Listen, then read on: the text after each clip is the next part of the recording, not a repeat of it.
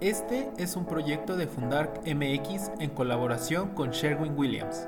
Bienvenidos a los recorridos de color. Soy Pablo Nochebuena. Soy Carolina Maciel. Soy Dani Kaufman.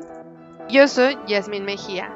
Hoy, en nuestro último episodio de la primera temporada de Jueves de Podcast en Fundark, les hablaremos sobre las varias técnicas, materiales y usos del color en la arquitectura mexicana contemporánea, al igual que su relación con el arte y el diseño urbano. Muchas gracias por habernos escuchado a lo largo de todas estas semanas. No se olviden estar al tanto de las redes sociales para que puedan leer el post de esta semana. Sin más, comencemos hablando sobre un par de las técnicas inusuales de color, empezando por el chucum de Yucatán.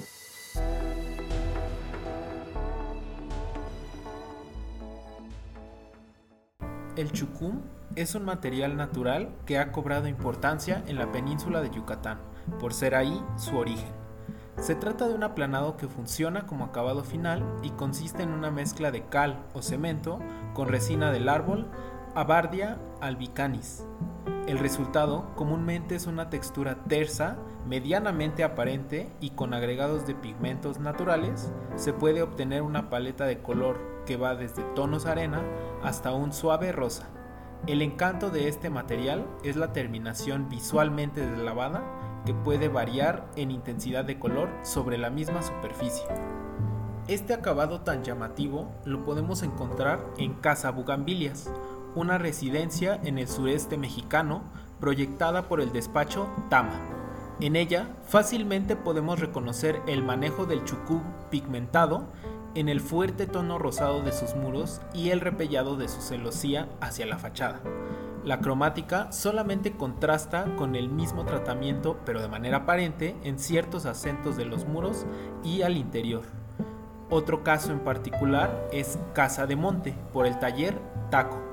En esta obra, sencilla en su volumetría, el acabado en chucum recubre todos sus muros de manera rugosa, al exterior en un rosa intenso y al interior con un terminado aparente rodeado de vegetación el contraste que genera el proyecto resulta sumamente interesante desde su forma hasta la propuesta de color.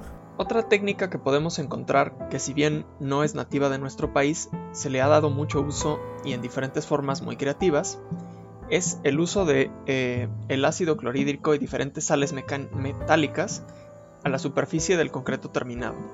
Estos compuestos químicos reaccionan con la misma cal hidratada del concreto y crean un acabado completamente permanente que no se despostilla y es muy resistente a la luz ultravioleta, y por el uso de sus minerales puede llegar a, tener varios colores muy llamativos. Al ser un acabado semitransparente, las mismas sensaciones táctiles del concreto se mantienen y se crea un efecto que asemeja desde piedra natural, mármol e incluso madera pulida. Un ejemplo donde podemos ver esta técnica es en el pequeño Hotel Cosijo en el pueblo de Tlacochahuaya en Oaxaca que lo incorpora en todos sus muros interiores, creando un diálogo muy impactante entre el hotel y su contexto natural, el cual es el desierto, puramente a base de estos colores y tonos rojizos y las formas minimalistas de los muros dentro del hotel.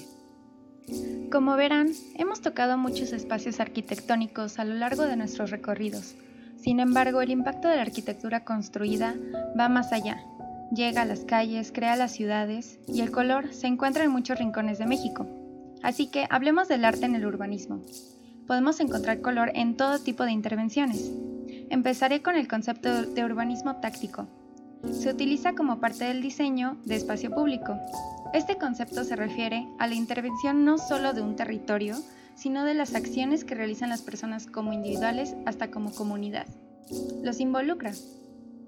Así que, mencionando un ejemplo de uso de urbanismo táctico, se encuentra Nómada Laboratorio Urbano, ubicados en Ciudad Juárez, Chihuahua, quienes han realizado intervenciones urbanas desde pabellones hasta el diseño de arte en asfalto. El alcance de estos proyectos es de revivir un espacio útil, crear identidad, llenar de aprendizaje o hasta ser parte de una lucha por volver áreas seguras y libres para peatones. También, dada la situación de pandemia, ha sido de gran utilidad para generar sana distancia y por ende espacios públicos habitables. La Fundación Placemaking de México es una donadora que apoya a este tipo de intervenciones de parte de diseñadores, arquitectos, urbanistas, muralistas y artistas en general, todo con la búsqueda del mejoramiento de nuestros espacios y su aprovechamiento al máximo. Y bueno, pues si vamos a hablar de intervenciones urbanas, no podemos pasar de largo las intervenciones murales y el street art. Antes, una forma de arte completamente clandestina, gracias a artistas como Banksy y Shepard Ferry, el muralismo urbano está de moda y llegó para quedarse. Nuestro país, con su larga historia de muralismo y arte hecho para el disfrute del público, no podía quedarse atrás, por lo que gracias a este movimiento ha habido un resurgimiento en las intervenciones de arte urbano a gran escala. Este regreso a la relación directa entre la arquitectura y los murales lo podemos ver en trabajos como el de Kit Ge en el edificio ubicado en la avenida Insurgentes y la calle de Colima, antes el edificio de Sedubi. Este mural representa las diferentes formas de la ciudad a través de varias ideas y gestos, algunos de ellos de, naturaleza completamente arquitectónica, creando otra vez un diálogo entre ciudad, arquitectura y urbanismo. Otra artista que también se ha aventurado a este diálogo entre arte y arquitectura es Adri del Rocío. Originaria de Guadalajara, ha representado su arte y a México en cinco países diferentes. Con 65 reconocimientos, ha podido crear más de 90 exhibiciones. Uno de sus ejemplos más recientes se encuentra ubicado en la calle Río Tíber, la cual es una de las avenidas que remata con el Ángel de la Independencia en la Ciudad de México. Crea un lenguaje entre los habitantes, el rescate del espacio público y de fachadas ciegas la lucha feminista. Comenta el artista que lo que ha buscado representar en su obra es por lo que todas las mujeres buscamos con el fin de sentirnos seguras, esperanza, unión, fuerza y libertad. Otro de los artistas mexicanos es Carlos Alberto, nacido también en Guadalajara. Se especializa en arte callejero anamórfico que representa todo tipo de escenas surrealistas que cobran vida cuando se ven desde el ángulo correcto, desde pájaros y reptiles que aparentemente salen de las paredes hasta ballenas flotando sobre las aceras urbanas. El artista callejero parece capaz de convertir cualquier cosa que se le ocurra en una impresionante ilusión óptica restaurador arqueológico que se centra en sitios y artefactos mayas, el artista de 31 años ahora dedica todo su tiempo y atención al arte anamórfico y los murales callejeros detallados. Y bueno, hemos llegado a este, nuestro cierre de temporada y de este episodio.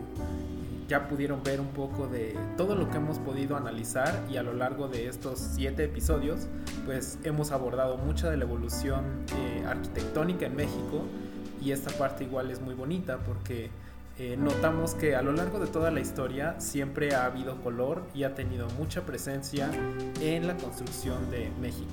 Inclusive en la actualidad, eh, las diferentes variantes como fueron los materiales que ya les presentamos, así como las diferentes intervenciones a nivel urbano y a nivel eh, street art, ayudan a que el color siga siendo una constante en la ciudad y así nosotros podemos entender también la ciudad como arquitectura, que es un detalle que no debemos de perder. Muchas gracias por habernos acompañado. Y pues, como Pablo dijo, a lo largo de estos ah, siete episodios hemos visto cómo los colores representan una parte pues enormemente importante de la cultura mexicana. Somos un país lleno de ideas coloridas y esto se ha ido plasmando en nuestra arquitectura, en nuestro arte, en nuestras artesanías, en, incluso podríamos decir hasta en la música. Si bien hemos adaptado y tomado muchas ideas del extranjero en nuestra arquitectura, el color y las artes siempre han prevalecido y han agregado parte de estas ideas, como lo podemos ver en el muralismo, este, ahora justamente en estas intervenciones, todas tienen esa parte de mexicanidad que no se olvida nunca y que se queda ahí a pesar de que pues esas ideas mm, puede que no las hayamos desarrollado nosotros, les agregamos ese, esa pequeña parte mexicana que las hace tan especiales. Concuerdo con todo lo que han comentado mis compañeros en que pues el color está totalmente conectado con nuestra cultura y nuestra forma de vida. Eh, desde en cómo se diseña una cocina, porque la cocina es el centro el corazón de nuestras casas y de nuestra familia Em, hasta nuestros hogares por completo en nuestras ciudades y nuestros barrios, ¿no?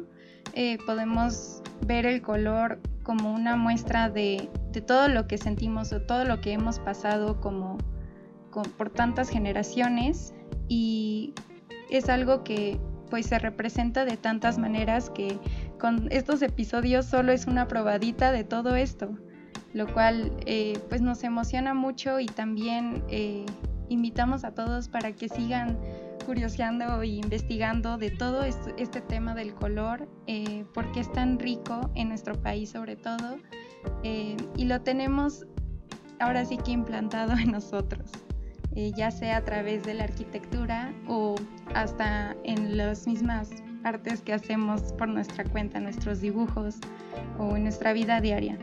Así que sigan eh, siendo curiosos y muchas gracias por escucharnos. Y finalmente, creo que con esto terminamos esta primera temporada de Jueves de Podcast en Fundar MX. Sigan disfrutando de todo el contenido que tiene Fundar para ustedes en redes sociales y los eventos tanto virtuales como presenciales cuando avance el proceso de la pandemia. Finalmente, eh, esperen muy pronto la nueva temporada del jueves de podcast con contenidos completamente nuevos. Yo soy Pablo Nochebuena. Soy Carolina Maciel. Yo soy Dani Kaufman. Yo soy Yasmin Mejía. Esto fue Recorridos de Color, un proyecto Fundar MX en colaboración con Sherry Williams.